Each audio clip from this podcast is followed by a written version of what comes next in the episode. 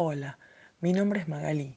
Soy fonoaudióloga y trabajo en los equipos del programa de orientación escolar del Ministerio de Educación de la provincia de Salta.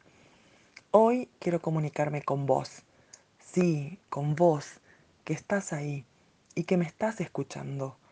Vos que sos uno de los estudiantes que tal vez aún no pudo comunicarse con sus profes. Recordá que no estás solo ni sola y que varias personas estamos pensando en vos. Y en esta oportunidad te queremos dejar unos consejos que podés poner en práctica durante este tiempo que dure la cuarentena. Son ejercicios para mejorar la expresión oral, para que cuando te vuelvas a encontrar con tus compañeros, profes o docentes, les comentes con lo que vos estuviste trabajando.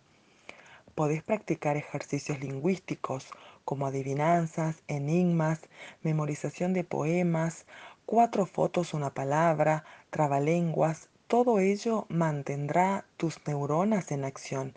Te ayudará a mejorar tu concentración, memorización y adquirir una buena dicción. Por ejemplo, yo te digo un trabalenguas.